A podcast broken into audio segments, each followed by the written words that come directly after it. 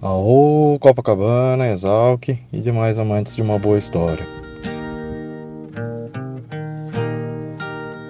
I used to spend my nights on in a bedroom.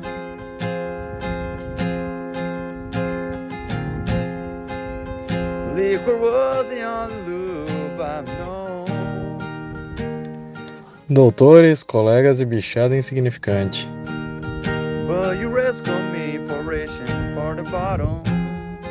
Diretamente dos anos 2000, eu sou o Ramalhão, um dos bichos prediletos do Dr. Dindim, o doutor mais lindo da Exalc. E vocês estão ouvindo o CopaCast.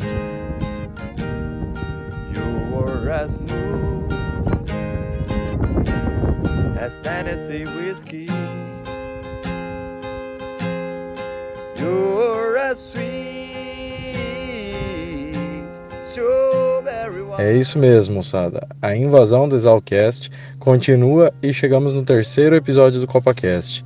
Dessa vez com meus doutores Pepônio e Charlie Brown, que vieram contar como era a Copa nos anos 2000. Eu fui um dos privilegiados que viveu na Copacabana nesse período e tive a honra de conhecer a nossa querida véia, que infelizmente faleceu no ano que entrei, mas consegui sentir um pouquinho de todo o carinho que ela tinha. A partir desse episódio estará sempre presente. Ainda contamos com a participação de dois bichinhos queridos, o Teco Teco, nosso patrocinador master, e o Na Rua gravou a música para abertura. Parte da equipe do Dindim está com foco total em responder as suas cartinhas. Vocês podem entrar em contato através do e-mail exalcast@gmail.com ou WhatsApp 67 999 84 1119 ou pelo Instagram exalcast exalc seguido de AST.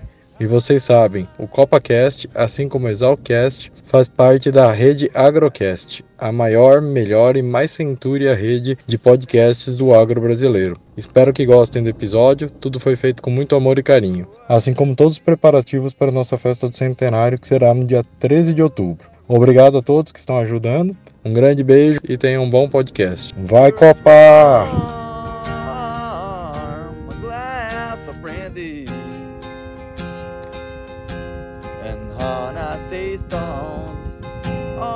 Olá, estimados doutores, colegas, bichada.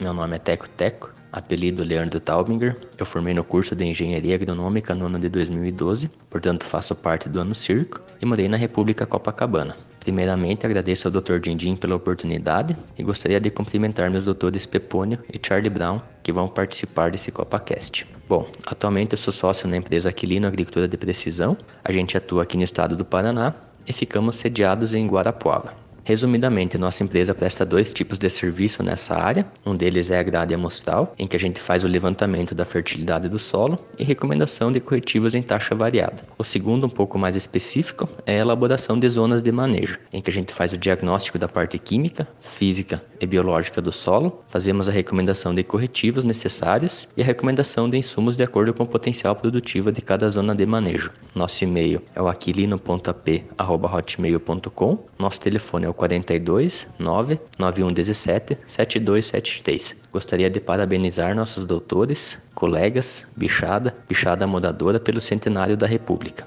Desejo também um bom podcast a todos e grande abraço. Found the bottle of a bottle, always dry.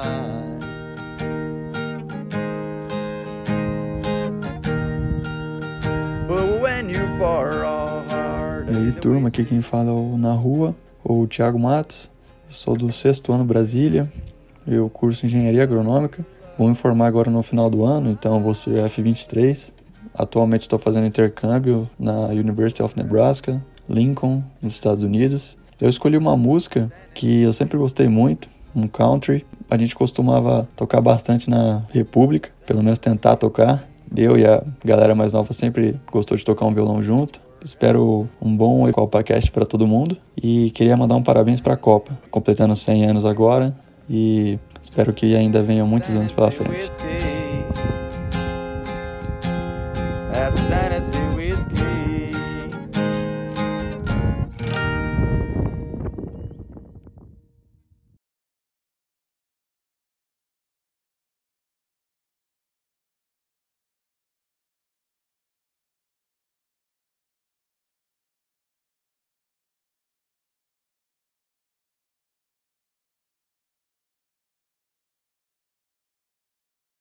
E chegamos no terceiro episódio do CopaCast, quando o Orrameu me ligou para falar sobre o assunto. Eu, com a minha boca grande e entusiasmo momentâneo, achei ótima ideia, pô, vamos fazer, cada geração, um monte de episódio. Mas foi desligar o telefone e pensar, mas como é que eu vou achar tempo?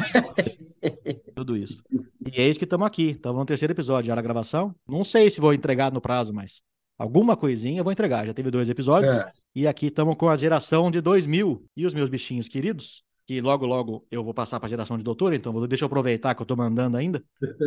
É. Eu posso falar com a minha bichada, vão se apresentar em ordem hierárquica, começando com o meu xará, que é homônimo, pelo menos no começo do nome, ele é Fernando Martins também, mas vai se apresentar. Vai lá, Pepone. Ô, moçada, boa tarde para todo mundo. Boa tarde para os Copacabanos em especial. Pepônio, meu nome é Fernando, homônimo seu, Fernando Martins. Só que aí eu tenho Fonseca Reis, e aí o mercado acaba me conhecendo como Fernando Reis. Mas eu sou de Altinópolis, interior de São Paulo, próximo a Ribeirão Preto. Aí você tem as cidades satélites ali do lado, Batatais, Cajuru, Pedregulho, que acabou vindo morar gente ali também, que tinha alguém de Altinópolis na República, e eles se sentiram acolhidos pela cidade maior ali da região, ali na Copa. Entrei na escola em 99, e sou da F 2003. Me formei e vim para o Mato Grosso. Estou aqui até hoje. E você, T. Charlie? O meu apelido é Rodrigo Estevão Munhoz de Almeida, mais conhecido como Charlie Brown. Sou paulista, paulistano e São Paulino, vim da capital. Né? Dizem que os melhores agrônomos da Gloriosa são os que saem da capital, né? Então eu faço parte dessa turma. Entrei na Copa e na Exalc no ano de 2000, a última turma que entrou no século passado de 2000 eu fiz a minha graduação, formei em 2004 e depois eu fiquei ainda um bom tempo na República e na Exalc, né? Eu acabei saindo de lá depois de fazer meu mestrado, meu doutorado, saí em 2014, quando eu vim para o Tocantins e trabalhar em 14 anos, Dindim. O apelido dele na Copa era Matusalém. tudo é relativo. Eu tenho aí aproximadamente 15% da história da Copacabana vivida, cara. Isso é pouco. Você pega uma república de 20 anos aí, os 5 anos de graduação é 25%. Ó, o Charlie Brown, ele é o único que poderia estar tá em duas décadas aqui. É, era, era pra ele estar no episódio anterior e nesse agora aqui. Tanto é que na, na entrevista do Galac, do Fiuk e do Bilal, o Charlie Brown foi citado várias vezes. É, então. Ele, é ele fez parte daquele universo, né? Por pouco ele não pega a seguinte ainda. Por muito pouco ele não pega outra geração. E o intuito da gente estar aqui, vocês representam a década de zero, a década de 2000. A gente já passou aqui pela década de 20, década de 10, e vocês com a década de zero. O primeiro episódio, um morador e o outro recém-ex-morador, e tinha o meu co-host, que é o Dr. Cordeiro. No terceiro episódio eram três, e agora com vocês dois, então a gente está testando aí qual vai ser o formato que vai mais se adequar ao CopaCast. E o intuito dessa nossa conversa é pintar um quadro onde quem ouvir vai conhecer a Copacabana desse período, de 99, 2000 até o final da década. O Pepônio saiu no começo de 2000 ainda, né? 2003? Não, saiu um ano antes do Charlie.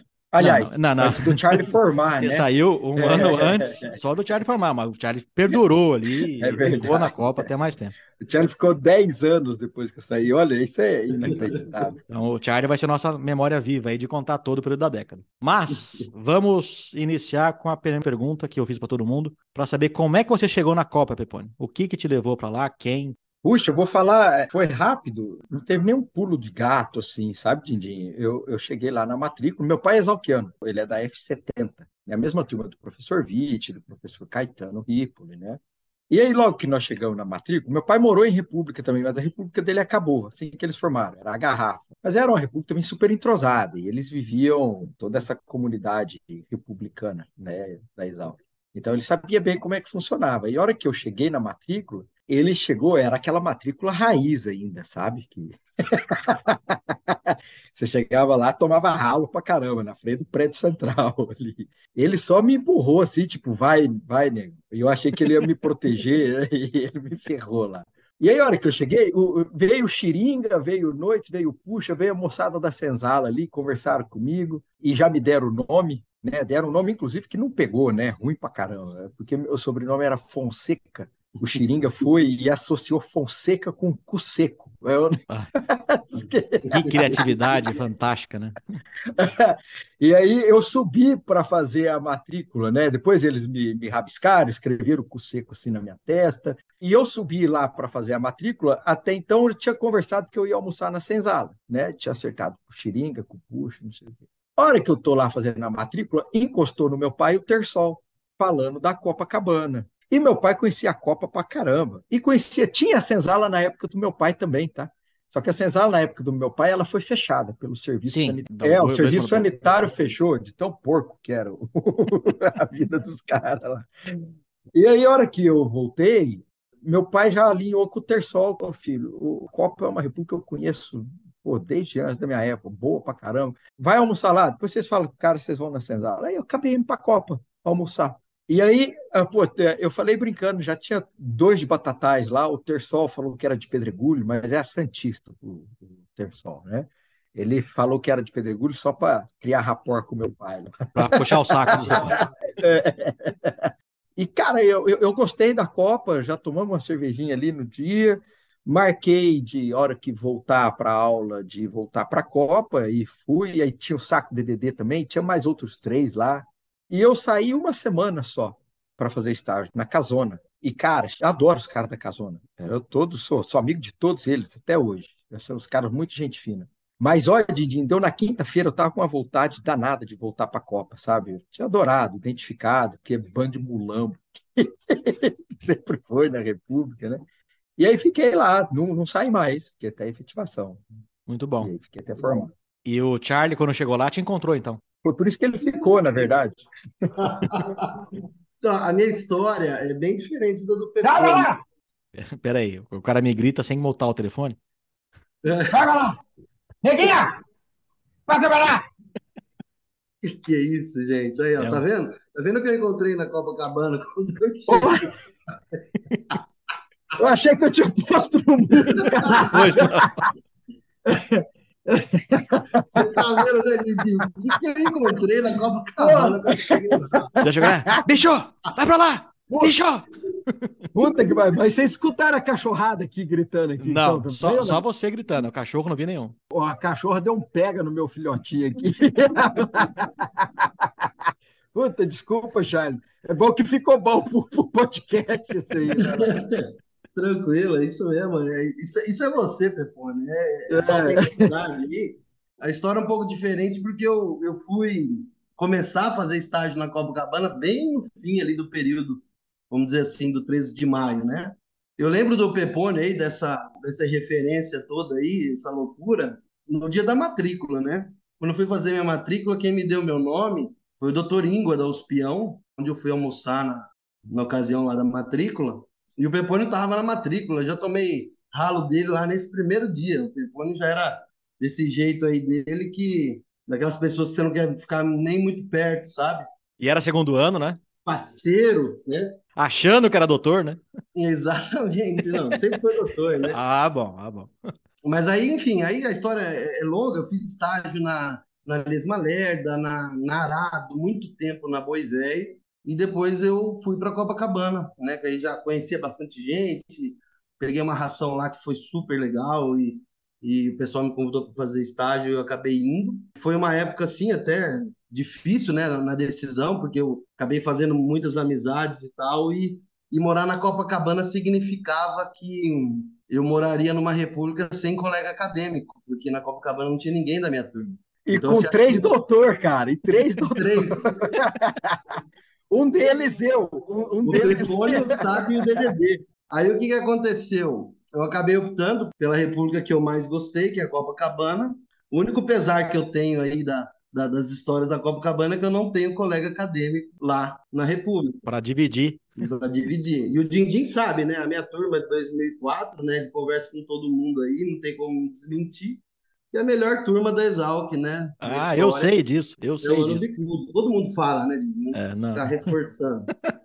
Mas, mesmo assim, o amor pela Copacabana, a interação com as pessoas que lá estavam, os ex-moradores, a véia, que é uma história que depois a gente pode contar aqui, uma experiência com ela, fez eu apaixonar e vir morar na Copacabana. Ali começou a história, né? E aí, como o Pepone falou, né, tinham três acima do segundo ano na época, que é o Pepone, o Saco e o DDD. Desses três, qual que te deu mais ralo? Ah, o Pepone disparado, não tem jeito, né?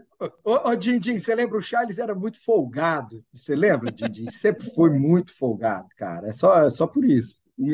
Não é que você deu ralo, o Charlie merecia ralo, né? É diferente. Merecia, né? É. Não, foi difícil, foi difícil educar, cara. Me é, foi um trabalhão, assim, é, pôr na linha, sabe? Depois ainda fica mal agradecido, né? É, seu Zé Luiz tem que, que é o pai do Charlie Brown, o pai biológico, ele tem que dividir a paternidade comigo lá, porque, ó, ó, rapaz. Já ajudou a formar o caráter do garoto. É, mas deu bom. Isso é um pouco da, da história, né, da, da República, que todo, todo lado ruim tem um lado bom, apesar de eu não ter colegas e ter três doutores no segundo ano na época, e depois, um ano depois, entraram três bichos, né?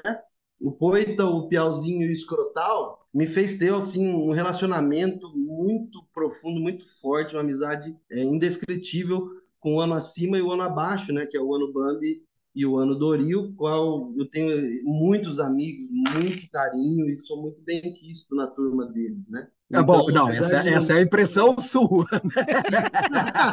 Todos eles me adoram, né? Meus bichos me adoram muito, né? Quem está dizendo isso é você, né? Mas, ó, Didi, o Charlie Brown, cara, você imagina, é, ele, ele, ele viveu prensado, né? É, eu, saque DDD, mas eu vou te falar, cara, que com um piauzinho, poito escrotal, ele tomou mais ralo dos bichos do que de nós, cara. Os três era difícil de lidar, de domar também, né? Imagino. Eu convivi bastante com o Poito e com o Escrotal. O Escrotal foi meu estagiário e o Poito trabalhou comigo. Convivi bem com essa bichada aí. É, mas era uma, uma turma especial, né? Aí quando eu entrei, ainda tinha o Carunchão no terceiro ano, o deputado Ionato no quarto e o Ratão e o Tarraxa no quinto. Era essa turma de quando eu entrei no ano de 2000 na Copacabana, que era na casa da 15 de novembro, no centro. Uma casa que a República ficou muito tempo lá. Essa é uma outra pergunta. Onde que era a Copa na época que vocês moraram? Vocês moraram na mesma Copa o tempo todo? O Pepone, eu acho que sim, né? Eu, eu ainda vi muita, muita casa. A hora que eu cheguei, quando eu cheguei na Copa, ela era na 15, né? Entre Alferes e a Rosário, ali naquela ladeirona. Era bem sim. assim, terror para chispar. Terror. Terror. Subindo. Não, mas era ladeira dos dois lados, não tinha jeito, né? O outro lado da ladeira ainda tinha aquele bar, o Revivendo, né? Que vivia lotado vendo a gente pelado. E aí eu fiquei na 15, e, que, e por sinal, estão tá, tirando o telhado dela agora, Charles. Semana passada passei na frente, estavam tirando o telhado, deve subir prédio ali, naquelas três casas. E aí, no meu último semestre, Dindim, nós fomos por uma casa na Luiz Queiroz, naquela rua sem saída atrás do SESI ali, e que por pura coincidência da vida, lá é o escritório da AgroAdvance, que é a empresa que nós somos sócios, que eu Olha trabalho só. hoje. Que legal. Olha que loucura. Eu vou para Piracicaba, eu passo a semana na, na casa que eu morei por um semestre. E você, Charlie? Eu fui na 15 de novembro, aí o último semestre do Pepone foi o primeiro semestre do sexto ano dele, né? Porque a gente mudou lá para Luiz de Queiroz no meu. Não, não foi não, doidão. Foi meu, foi no primeiro semestre do meu quinto ano. Depois eu fui fazer residência fora. É, é em 14 anos. ah, então é. Eu já não vou lembrar tanto das, das datas. Mas a, aquela casa ali a gente ficou há pouco tempo, a gente ficou um ano, um ano e meio no máximo. Aí mudou, aí fomos para Dona Eugênia, aí depois na, na Padre José Conceição Meireles, lá que é, que é onde está até hoje, né? Então. Você morou em quatro vendo, casas, então? É, vendo outras, outras repúblicas, quatro casas. É, mas a Luiz de Queiroz foi a casa mais sem noção, assim, que a gente morou. Assim. Uma casa grande, mas muito fora de mão. A véia sofria pra caramba, porque tinha uma escada, tem uma escada até hoje lá, muito grande, muito forte. Né? A véia estava na casa ainda, né? A véia faleceu quando a Copa estava na Dona Eugênia, um dia antes do casamento do Saco. Estava cheio de Copacabana em Piracicaba, o casamento do Saco. Puxa. E aí acabou que a gente fez o velório da véia, despedimos dela, Aí a Copa toda entendeu que, meu, vamos aproveitar e, e prestigiar e todo mundo fazer bastante festa no casamento do saco. Foi muito legal, né? Embora a tristeza, né, da perda da véia, mas a, a comunidade exalquiana, Copacabana, se juntou. Foi uma bela demonstração. Foi muito gostoso. Né? A véia, você vai agora, a partir desse, dessa década, você vai ouvir muita história sobre ela, né, nos próximos episódios. A gente viveu o fim, exatamente, da, da véia, mas desde o nosso primeiro ano, sempre foi a velha que cuidou da gente, que estava na República com muita história, com, com, muito carinho de quem passou por ali. Ela era a mãe mesmo, né? Então. Ali ela já estava mais para a avó, né? Ela, é, exatamente, pela idade, né? Mas ela tinha muita percepção, sabe, das pessoas, de quem que eram as pessoas boas, de quem que é, podia botar fé que para ficar na, na República, morar. Uma história interessante, assim, né? Não é, não é, não é interessante, mas é para contextualizar a época. Pepone falou aí, né, da, de quando ela faleceu, que coincidiu com o casamento do Saco, foi no ano de 2005, né? Ela, ela foi na, na minha formatura, que foi em fevereiro de 2005, né? Eu sou da turma de 2004, mas a formatura foi em fevereiro de 2005.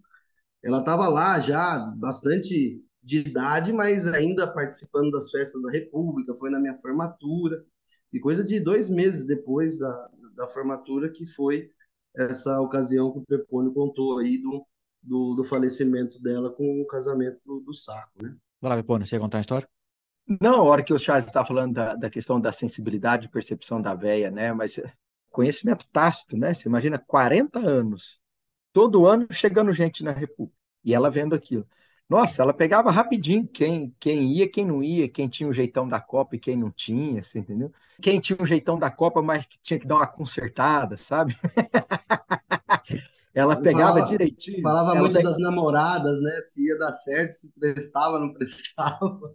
Essa turma fala, tem gente que fala que a véia tinha sensibilidade para isso, mas eu, eu vi a véia ela é porque ela tinha umas pitadas de ciúmes também, sabe? De, de algumas pessoas. Então, eu, eu a vi errando, sim, algumas vezes.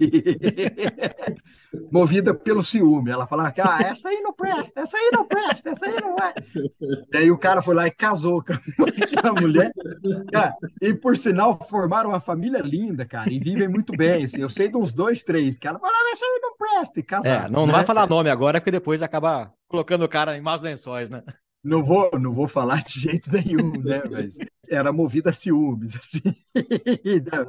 A véia, esse negócio dela ter, ter ciúme e errar, pô, ela foi muito enfática. No caso do aí, aí você volta. Não, mas aí você entregou o cara, fala... meu. Não vai entregar o cara aqui. É. Eu, vou, eu, vou, eu vou cortar é. essa parte, não. Não vou, não vou entregar o cara, não. Ele acaba ficando mal com a mulher dele lá. Ô, ô, ô Charles, aí, entrega ou não entrega? Fala pro Dindim não, não cortar essa parte aí. Do... vamos ver, vai ficar, vai ficar o suspense, né? Eu já sei agora. Quem que era o queridinho da véia da época de vocês? Poxa, assim, ó, eu vou falar da época que eu vivi, né? E por ordem hierárquica, desde os ma do mais velho. A velha pegava no pé do bote, mas era apaixonada no bote, né? Assim, ela adorava. Aí o Nato e deputado, ela gostava muito do Nato. O Nato ajudava muito a velha, né? Ele era super participativo nos afazeres assim da casa cobrava gente pra caralho disso daí. E aí eu tenho uma história engraçada que eu aprendi um pouco com, disso lá na, na Copa, né? E, cara, do meu ano, DDD também. Ela amava o DDD, porque o, e, e, o DDD também tinha ela como uma mãe e, e ajudava pra caramba, velho. Como ajudava, velho. É, eu acho que o DDD, o DDD é o principal nome aí, com carinho, né? É, eu acho que sim. Eu acho que de, é, de todos que falaram, acho que o DDD e eu ela pegava no pé pra caramba, porque eu, eu não fazia muito as coisas na República. Eu nunca tinha feito antes de entrar na República, você entendeu, Dindim? É, é, não, essa é uma história que começa engraçada, mas ela é interessante, né? Talvez seja um dos grandes aprendizados. Eu era filho caçula, cara, e nunca precisei fazer muito as coisas em casa, de tirar o prato, de ajudar a empregada a fazer alguma coisa, né? Então, muitas vezes eu nem pensava a respeito disso. Eu não esqueço de uma semana da, assim, era no comecinho, tava tomando ralo pra caramba ainda. Acabou o almoço, cara. Todo mundo foi para a sala. Eu, naturalmente, tipo, de primeiro levantei e fui para a sala. Fui conversar na sala, né? Não tinha folga nenhuma minha com os meus colegas. De repente eu tô lá na sala, o Nato olha para mim e falou: bicho, você não tem vergonha, cara? Seus colegas estão lá tirando a mesa e você tá Putz, eu fiquei com a vergonha, eu falei, caralho, como é que eu, eu sequer pensei, cara, que eu, eu, eu deixei os caras na mão lá e corri lá para ajudar, né? Então a velha ficava puta comigo disso daí. E aí depois que o Poito entrou, vocês sabem, o Poito é meu primo, primeiro grau, né? Sim. E aí tudo ela falava assim, que dava alguma coisa, tinha alguma merda na República, alguma coisa que deu errado. Aí ela falava antes de saber, isso é os primos, é os primos, os primos, os primos. Você lembra, Charles? Isso aí é coisa dos primos. Os primos que organizam essas bagunças aí, ó. Era bom demais. Ela, ela era apaixonada no Charles também, mas pegava no pé do Charles, né? É. E, e igual do Piauzinho. Nossa, Piauzinho ela pegava no pé. É, mas ela amava o Piauzinho também, cara. Ela tinha um ciúmes absurdo do Piau, assim. Ei, velho, dá, dá uma saudade. Você tem outra percepção aí, ô Charles? Porque daí nós saímos, ela faleceu muito em seguidinha, assim, né? Ela viveu com o Jaca, que eu vi, eu vi menos. A nossa, assim. a nossa geração aí é, é o fim da, da, da velha, né? Que nem eu falei, o Dindigo eu vi muita história dela em épocas diferentes. Fica aí para você depois discutir com a turma, né? Tem o, o, Remão e o Bote, né? Pai e filho que moraram na, na República e o Remão que contratou a velha, né? É, legal pra caramba, né? Em 66. É. Entrou na escola e contratou a velha. Então a velha cuidou do pai e do filho. Então, uma coisa que a gente tem feito em todos os CopaCasts foi dar também um, uma, uma fotografia sobre a época e o quanto custava a República. Vocês lembram quanto que era o valor mensal que vocês pagavam para a República? Quanto que custava uma semana? Ó, eu vou falar um pouco do que eu vivi, tá? Eu entrei em 99 e eu lembro, sou filho de funcionário público, né? Meu pai e minha mãe. E aí eu ganhava, meu pai me dava 500 reais por mês. Eu tinha que pagar a República e tudo, tudo, tudo. Era o que dava. Para pagar a República, pegar ônibus, comer fora se eu quisesse, tomar minha cerveja e ir nas festas se eu quisesse. E dava o dinheiro? Era justo no comecinho. Mas eu, eu, lembro de 2000, 99 e 2000, eu fiquei com quinhentão. E aí, eu, não sei o que aconteceu em 2000, mas deu uma, a inflação deu uma comida, assim, um negócio que chegou uma hora que sobrava mês no fim do dinheiro, assim, uhum. sabe? aí eu consegui subir com meu pai lá, negociei para subir para 600. E aí eu fui até formar. Eu acho que o caixinha, eu não lembro bem, eu, mas nós estávamos falando aqui anteriormente, se não me falha a memória, eu lembro, era por semana, tá, Dindim? Era em torno de 80, 100, 120 reais por semana, eu acho. Eu acho que ficava entre 80 e 100. Assim. Uhum.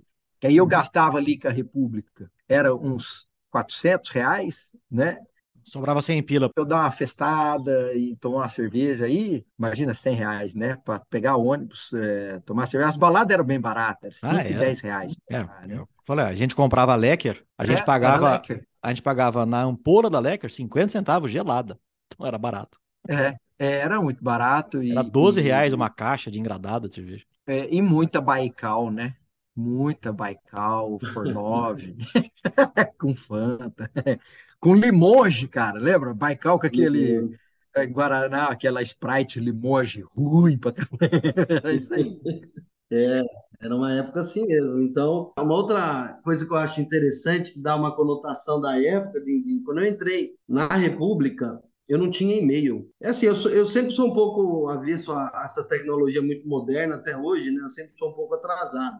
Muita gente já tinha. E quando eu entrei, a Copacabana já tinha um computador, que estavam pagando a prestação ainda. 386. É, o 386. E eu lembro que o Nato, que estava no quarto ano quando eu entrei, ele chegou para mim e falou assim: Ah, Charlie Brown, você está muito antiquado. Senta aqui que eu vou fazer um e-mail para você. E foi ele que sentou ali do meu lado e inventou lá, colocou o seu, o seu e-mail vai ser Rodrigo Charlie, arroba Yahoo. Tem até hoje esse e-mail que o Nato montou para mim. Mas mostra o quê? Mostra que é uma época que estava começando isso, que, que é tudo da tecnologia, da internet, telefone, né?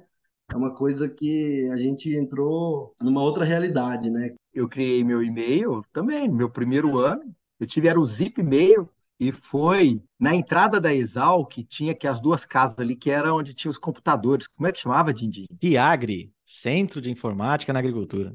É. E aí, o, acho que foi o Mitsubishi ou o Massarico, da pouco lá, que, que criou o e-mail para mim, um zip e-mail. E a internet era discada, aquela que você é, punha assim, fazia... É essa mesmo. E aí, para abrir uma fotinha de, de mulher pelada, eram uns, uns 4, 5 minutos, assim.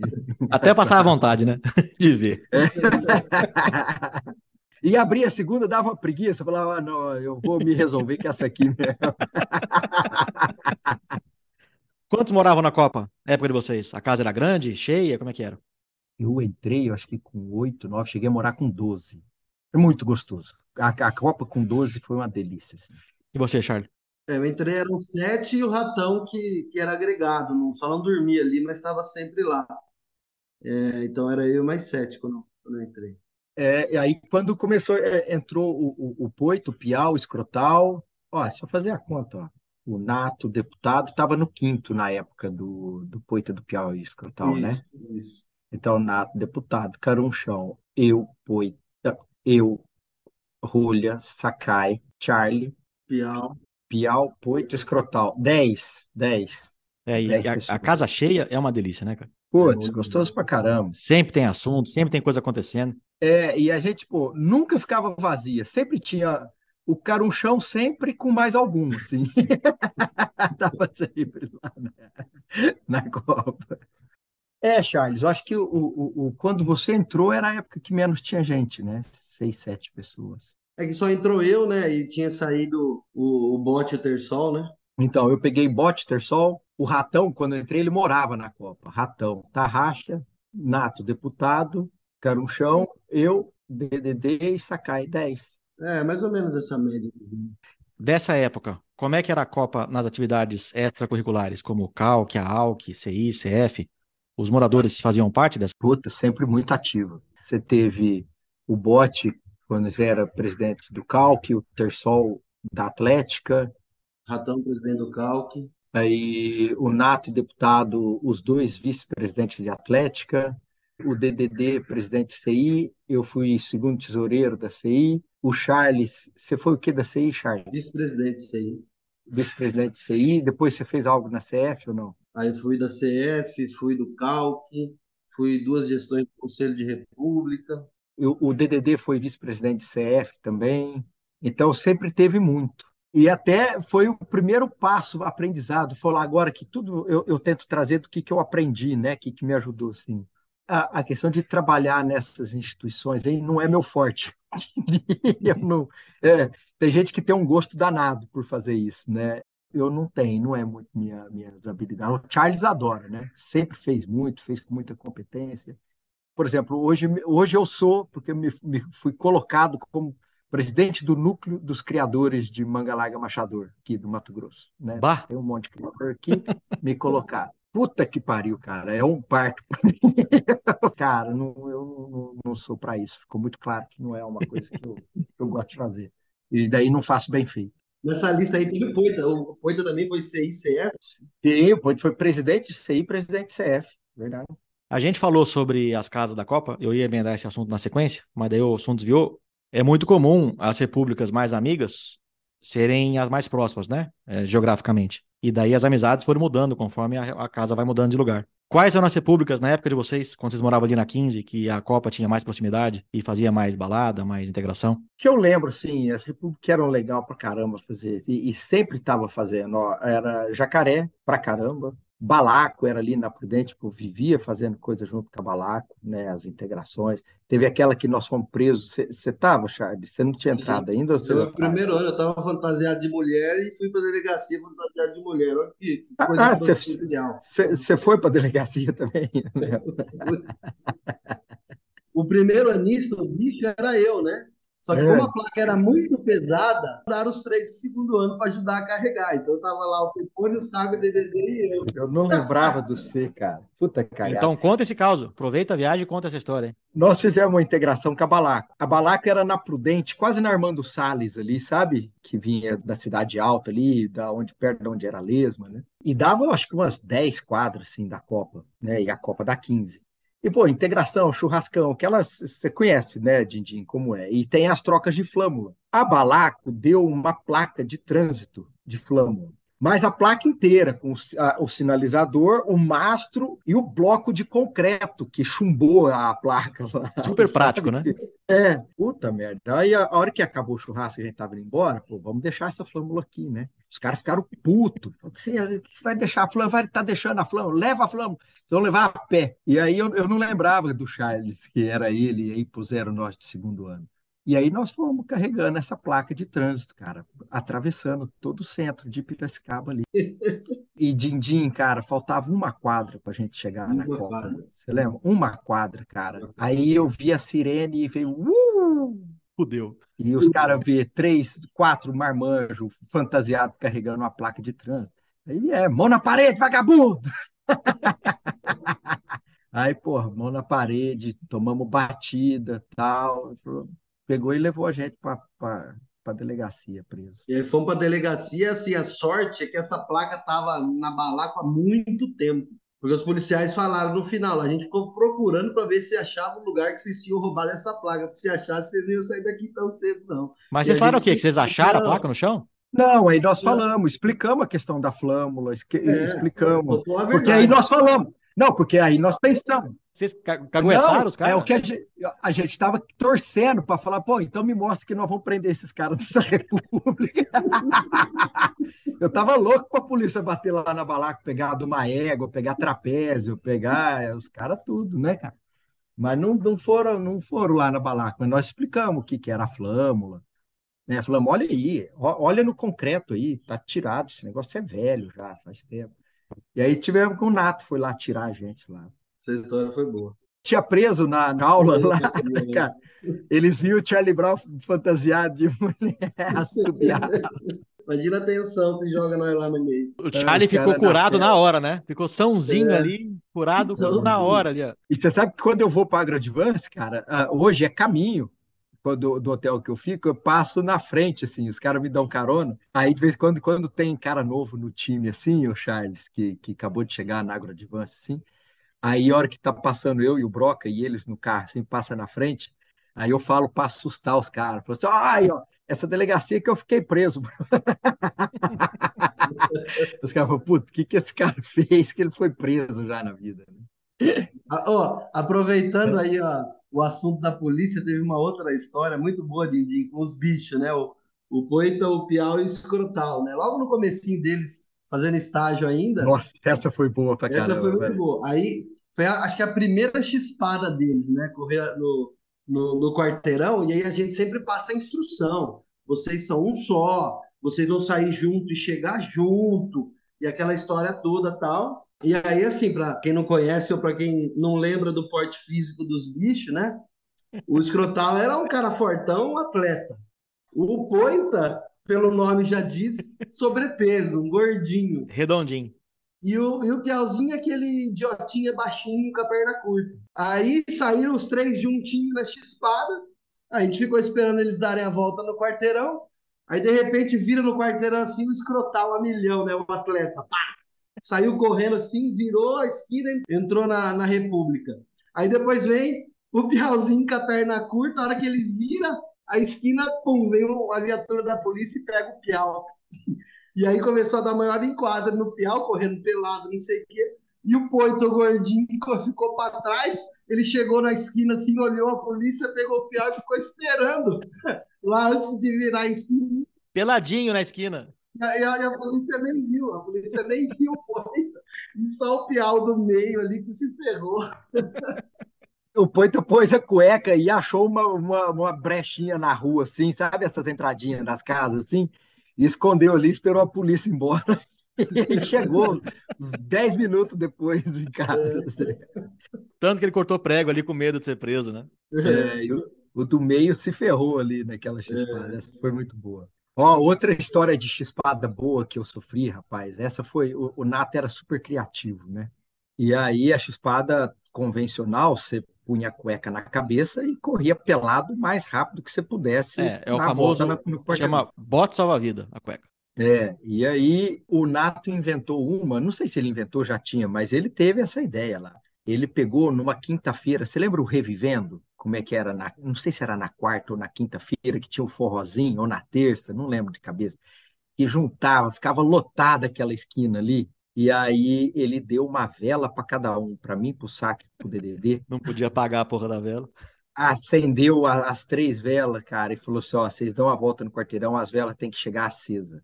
E aí não dava para correr, cara. A gente corria um pouquinho pelado assim, e aí apagava uma vela, você voltava para acender pelo menos uma vela tinha que estar acesa o tempo todo, né? Aí acendendo. Puta merda, cara. Passamos na frente do Revivendo, andando, acendendo vela, os caras tudo gritando, xingando. e a gente pelado, assim. Puta merda. Que situação, hein, cara? e roubo de placa, roubo de chave, invasão? A inimiga preferida é que eu falei, né? Balaco, Jacaré eram muito parceiros. A Tipo Zero é muito parceira. A Tipo Zero, ao mesmo tempo que era amiga pra caramba, vivíamos fazendo integração A gente adorava roubar a placa dos caras, mas toda hora a gente roubava. Toda hora a gente ganhava um churrasquinho dos caras. Naquela época pagava-se é, resgate por placa. Eu não sei se ainda hoje tem isso. Eu sei que no Bronx ali, que é o bairro que hoje tem aquele monte de república ali, os caras de um tempo para cá fizeram um pacto de não agressão.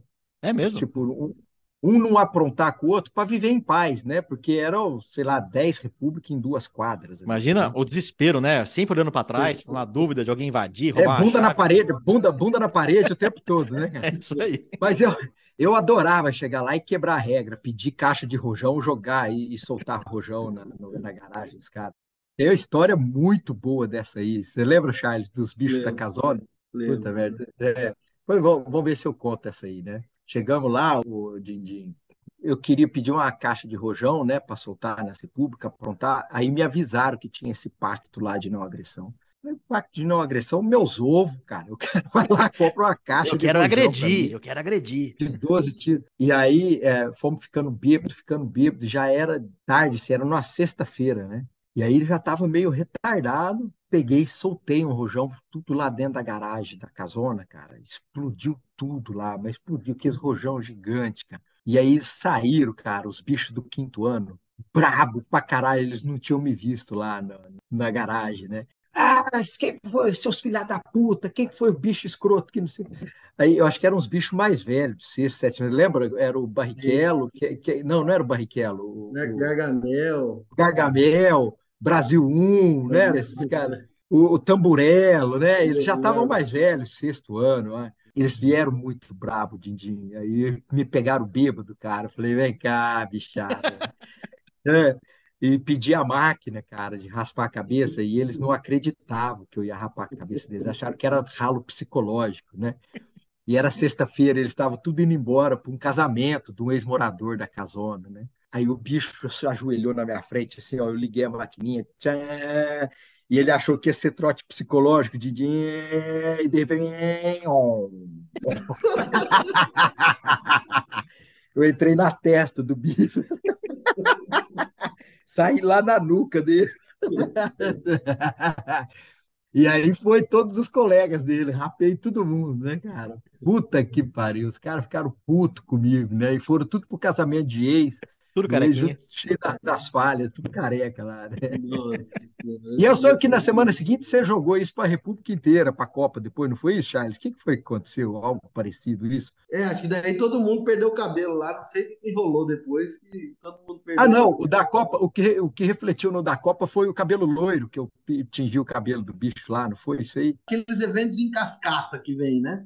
Aí, aí todo mundo acabou no fim, tava todo mundo perdeu o cabelo, deu piolho no quarteirão lá, todo mundo teve que Agora eu lembrei esse que foi lá na Copa, Charles. Foi a vez que eu cheguei, já era mais velho, já, Dindim.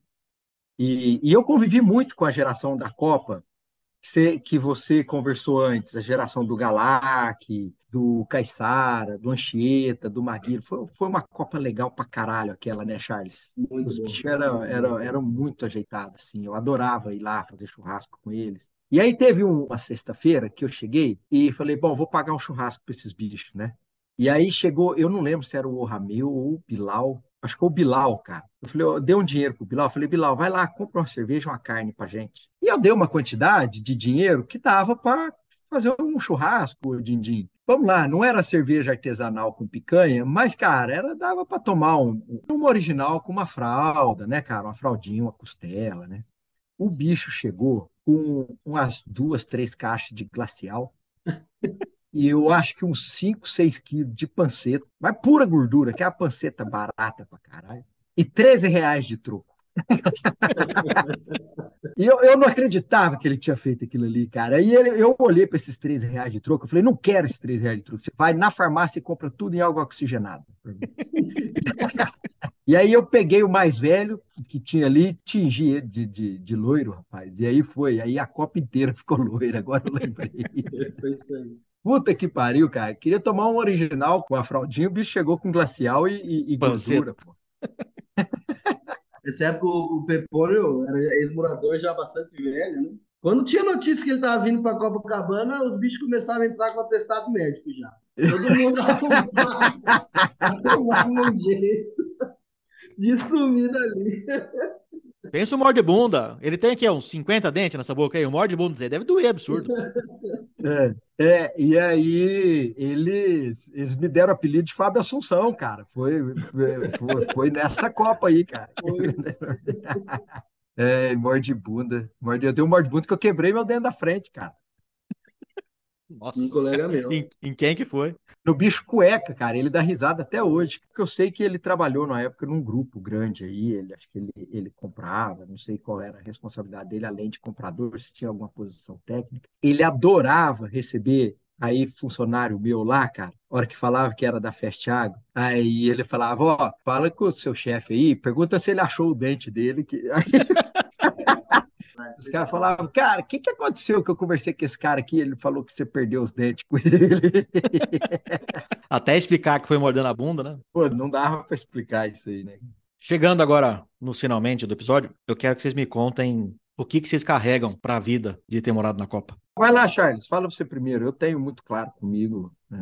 Deixar Ó, oh, Didi, essa, essa é a pergunta que, que, que mexe com a gente, né? Você vê que voltar, né, a, época um pouco com esse papo contigo, com o Pepone, que é meu padrinho de casamento, sou padrinho de casamento do casamento dele, é, essa amizade, essa, essa intimidade que a gente tem é de irmão mesmo, né? Então, assim, além disso que a gente vive, da diversão, é, de passar o tempo, de, de você estar tá formando ali como profissional, mas a vida em República, a vida na Copacabana, ela tá te formando como homem, como pessoa e isso fica enraigada profundamente na sua personalidade. Até depois de anos, né? A gente já está ficando um pouquinho velho, mas vai falar da, dos outros todos que passaram. A gente acaba sendo um pouco Copacabana, junto com o nosso DNA, junto com o que os nossos pais nos ensinou. A gente tem o que a República nos ensinou, o que a Exalc nos ensinou, o que a forma de vida que a gente construiu ali é, não só na Copacabana, mas é, é a vida do exalquiano mesmo em si. Ela faz parte do nosso caráter, da nossa ética, do nosso profissional, ela faz parte do que nós somos. E faz parte também, obviamente, dos nossos filhos, porque é o que a gente é, é o que a gente vai passando para frente. Então, é algo assim extremamente difícil até de explicar, de, de pontuar, de ponderar, mas é a época principal da nossa vida, né? A época que a gente tem, mas não tem responsabilidade, é a época que a gente está aprendendo, é a época que a gente está com energia, é a época que a gente descobre as coisas e a época que a gente constrói as coisas juntos. Então, a Copacabana para mim é isso daí. É os doutores, é os bichos, né? No caso eu não tenho colegas, mas cada fase, eu que ainda fiquei muito tempo ali, que eu, eu, eu vivi com muita gente de norte a sul do Brasil, pessoas de estilos diferentes, de formas de pensar diferentes, é natural ter desavenças e discussões, mas o que você cresce, né? Você vai pegando um pouquinho de cada morador, de cada companheiro ali da República e vai agregando ao seu ser. E a hora que você passa aí, ó, 20 anos já de ter saído ali da graduação da República, a gente lembra, a gente pensa, a gente vê que tem coisas que a gente faz que é a mesma coisa que a gente fazia ou aprendeu na República, né? Então a gente tem isso marcado e, e é espetacular. É, é difícil até de, de, de pontuar isso. Assim, Dindinho, eu, eu falo para todo mundo, eu não sei quanto que os bichos, que quando eles me perguntam, eu falo de forma bem categórica e clara, eu não sei o quanto que eles levam disso a sério, o quanto eles acham que é exagero, mas a Copa mudou minha vida, sabe, Dindinho? Mudou muito, ela tem uma influência no que é a minha vida hoje absurda. É, desde os aspectos que o Charles abordou aqui, de você aprender a conviver com pessoas diferentes, com estilos diferentes, com personalidade diferente, cultura diferente, comportamento diferente. Você aprende a questão das responsabilidades, que eu falei no começo da nossa conversa aqui, que até então eu nunca tinha tirado um prato numa mesa. E ali eu aprendi a ter que fazer isso daí, ter que ajudar. Então, o Pepônio do quinto ano, ele era um pepônio melhor do que o do primeiro, nesse sentido. A hora que eu falo de culturas, eu uso muito exemplo. Cara, um grande amigo, um irmão meu que conheci na Copa foi o deputado. Né? Nós somos muito amigos, sim. Eu, eu tenho ele como um irmão. E o Deputa, é, quando eu cheguei, ele é, ele é judeu, né? É, descendentes de romeno e judeu. É uma cultura super diferente, super distinta. E, e, e demorou um tempo para eu entender como funciona, Mas eu aprendi muito, e pouco tempo depois, eu tinha entendido o que é viver com uma cultura diferente e viramos irmão. Né? Adorar, dividimos quarto, acho que foi o cara que eu mais dividi quarto. Viramos uns irmãozão, assim. A ponto, o Deputa tem, de novo, influência enorme na minha vida. Porque daí, a hora que eu formei, eu queria vir para o Mato Grosso. E tinha uma vaga na Stoller, para Sorriso. Né? E o deputado trabalhava na Stoller, em Nova Mutum. E eu entrei na Stoller porque é ele que me indicou. Né? E dali para frente mudou minha vida como um todo, porque daí eu vim para o Mato Grosso, que era onde eu queria vir, e fiz minha carreira aqui, constituí minha família aqui, tudo em virtude disso. Quer ver mais influência da Copacabana no que é hoje? Você falou do Galac. O Galac, eu, eu, eu, como eu convivi muito a, na Copa, né, e com a Copa dele, da época deles, eu conheço o Galac desde que ele entrou e sempre achei um bicho extraordinário, né? Virou meu sócio, veio trabalhar comigo.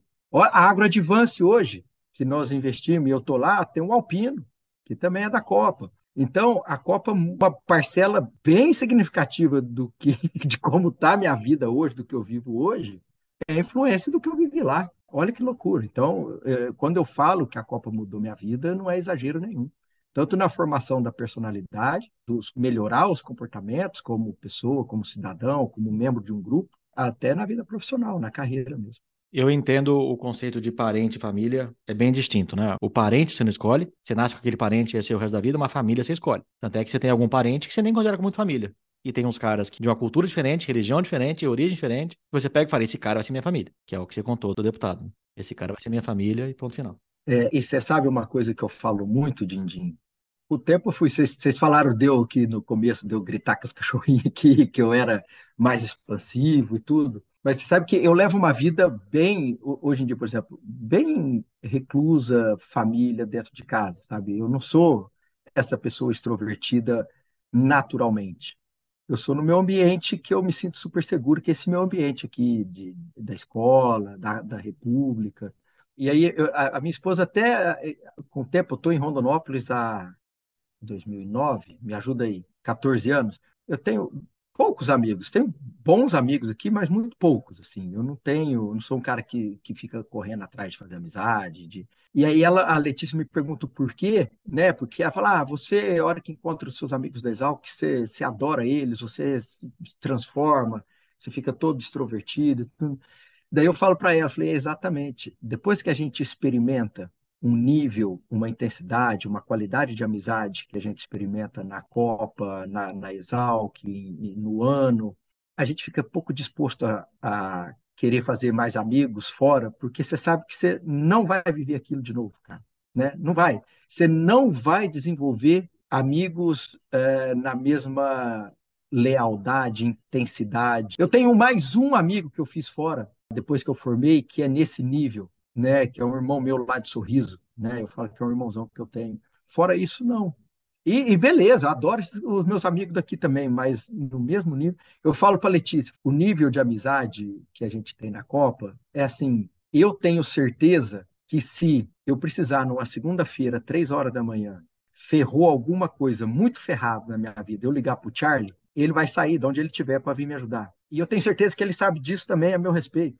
E isso você não encontra em outro lugar, não, viu, Dindinho? Não, você constrói. Né? Eu você falo, meus olha aqui, encheu d'água.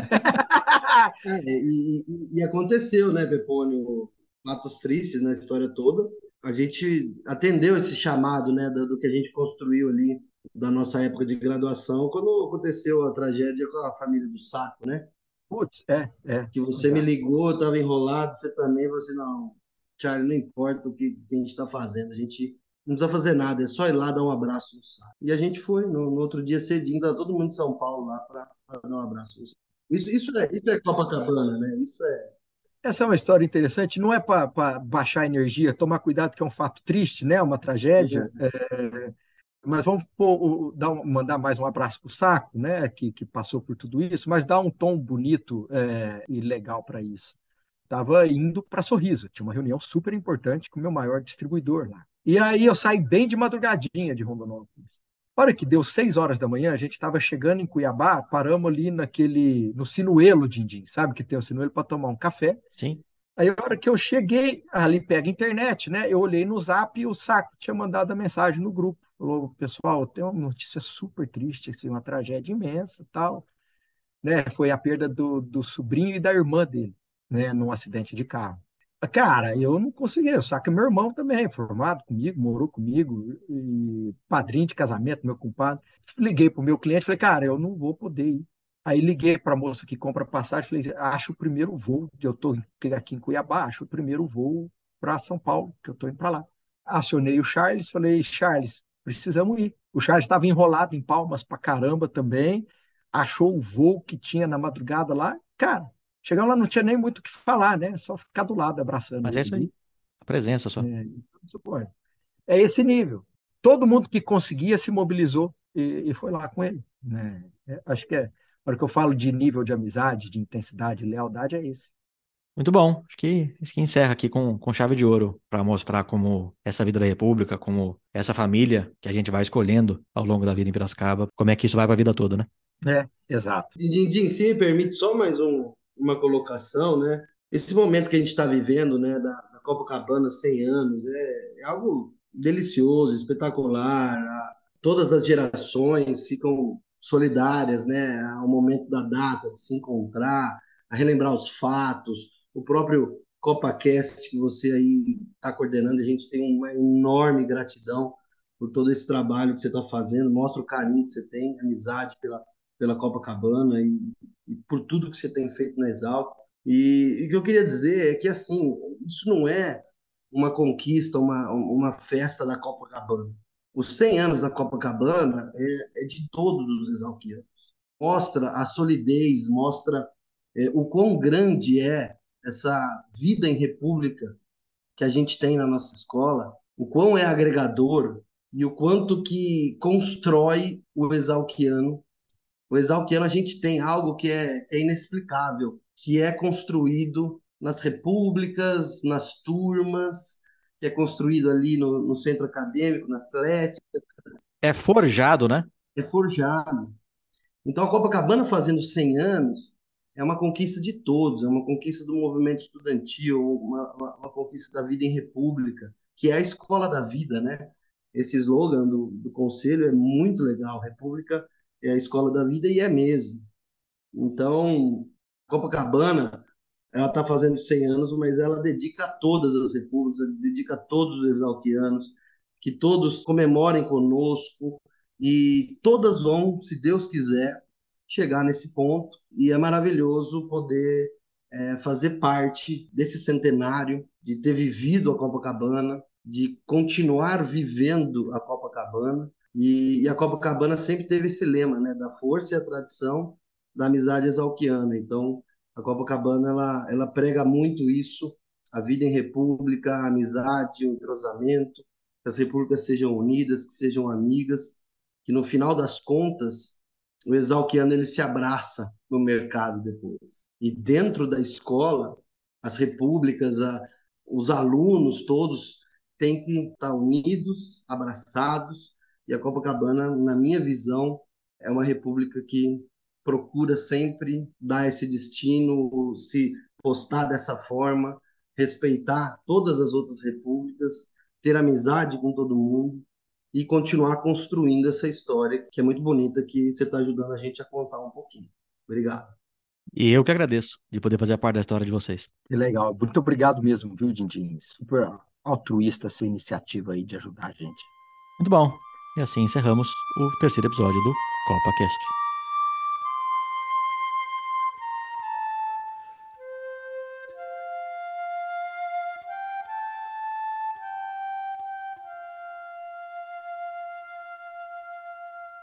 Vai lá! Vai lá! É Copa! É Copa! Copacabana! A força e a tradição da amizade exalquiana! É Copa! É Copa! Copacabana, a força e a tradição da amizade exalquiana. Vai lá! Vai lá!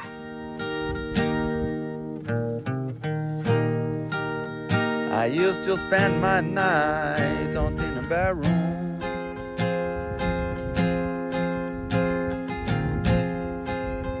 Liquor was the only lube I've known.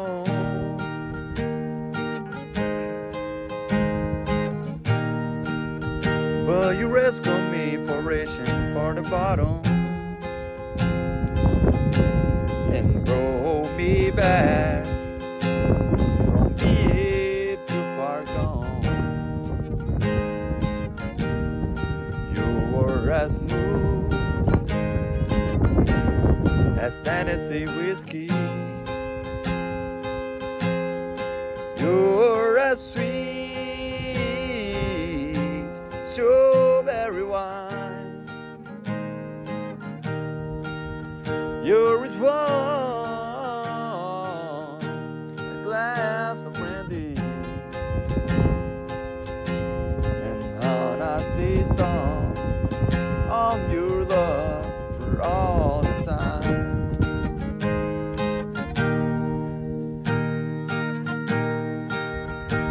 Been looking for love in all the same old places.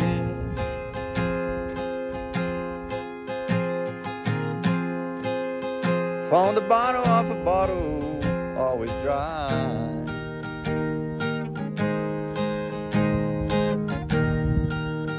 But when you pour all hard, I didn't waste it. Cause there's nothing like your love to get me high. You were as smooth as Tennessee whiskey. You are as sweet as strawberry wine. You're as warm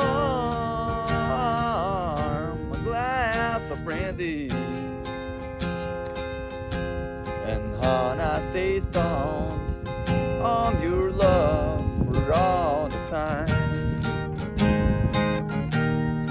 You were as smooth as Tennessee whiskey. As Tennessee whiskey. As Tennessee whiskey. You were as smooth as Tennessee whiskey. As Tennessee whiskey. As Tennessee